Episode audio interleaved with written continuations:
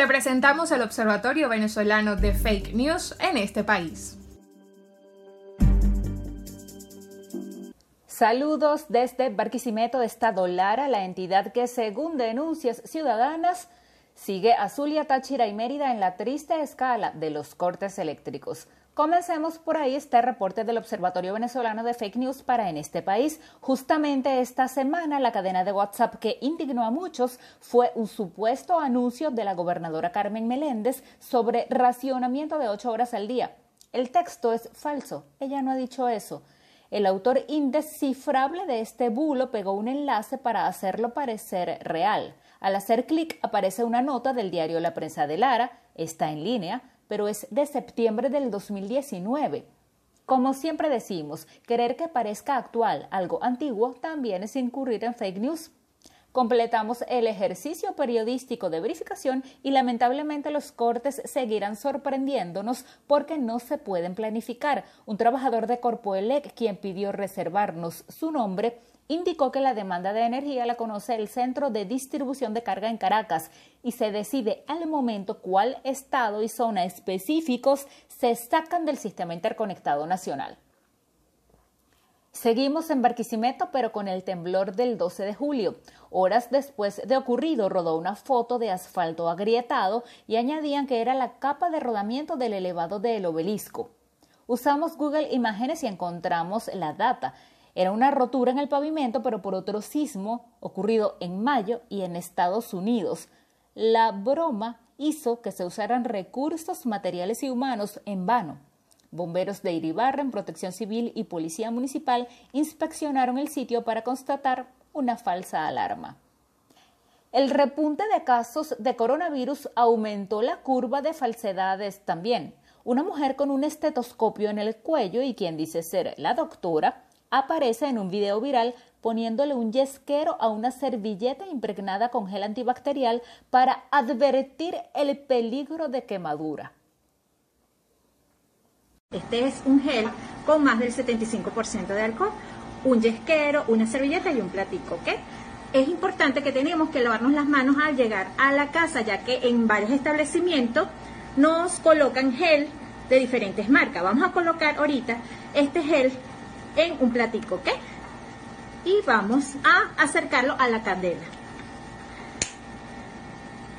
Observen que no se ve nada de fuego. Acercamos la servilleta y fíjense lo que pasa. ¿Ok?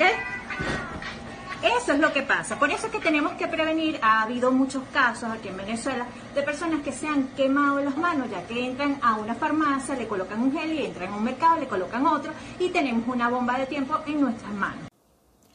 Para chequear esto, consultamos a un bombero, Luis Abarca, licenciado en Ciencias del Fuego. Nos explicó que sí, poner fuego a ese gel produce una llama de color azul porque el alcohol es inflamable, pero que cuando se frotan las manos con un poquito de gel antibacterial se evapora y no hay riesgo de quemarse. El video es un ejemplo de cómo la pseudociencia puede ponernos en peligro y más en tiempos de pandemia. Así que no hay que temer echarse gel alcoholado hasta tener chance de lavarse las manos con agua y jabón. Nuestros seguidores han desarrollado tan buen olfato que dudaron de un audio de alguien que se identifica como médico y ofrece servicio de consulta gratuito.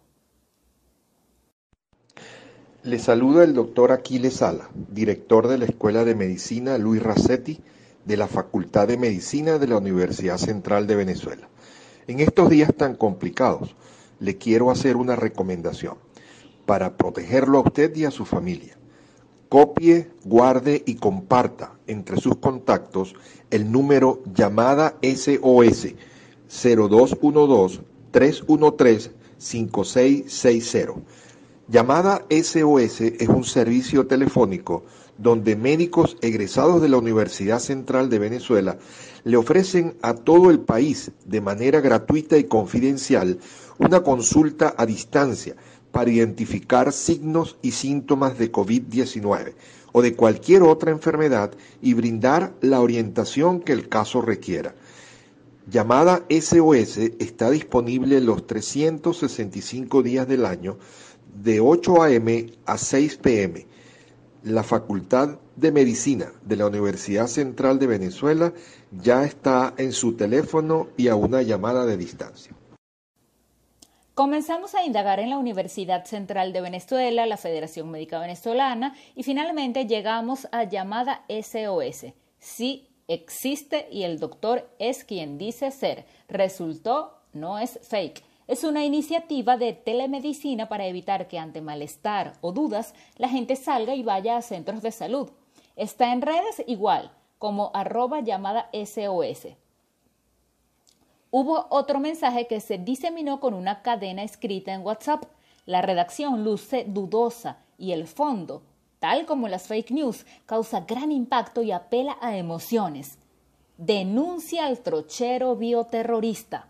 Pero el 14 de julio Nicolás Maduro lo leyó y apoyó en cadena nacional y aunque había sido ya publicado en plataformas oficiales de organismos públicos y unidades militares, dijo que era una iniciativa ciudadana. Ajá, otro mensaje, aquí está el mensaje. Miren, dice, si usted conoce a alguien en un sector que entró por las trochas, eh, infórmalo, sin que nadie se entere que fuiste tú. Esto lo crearon en las redes sociales, yo estoy leyéndolo, esto lo crearon en las redes sociales.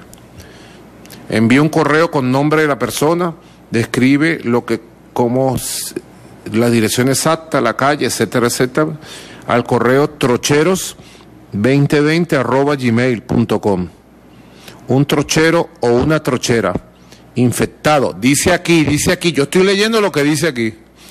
Es un bioterrorista en tu sector que puede acabar con tu vida y la de tu familia. Denuncia, no tengas miedo. Dice, esto son iniciativas ciudadanas de calle. ¿Mm?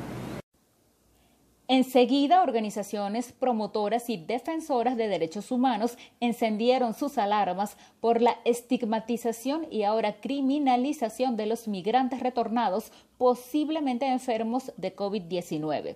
Desde el Estado se les redictimiza y como pueden leer en un trabajo que hicimos para Cotejo en www.cotejo.info, una acusación infundada de esa magnitud tiene consecuencias penales porque nadie quiere estar enfermo y menos contagiar a los suyos y el bioterrorismo implica intencionalidad de hacer daño.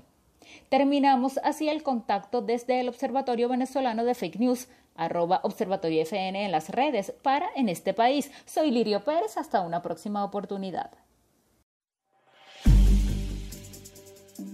Esto fue el Observatorio Venezolano de Fake News en este país. Para conocer más de los hallazgos del observatorio, visita sus cuentas de Twitter e Instagram arroba observatoriofn y su página web fakenews.cotejo.info.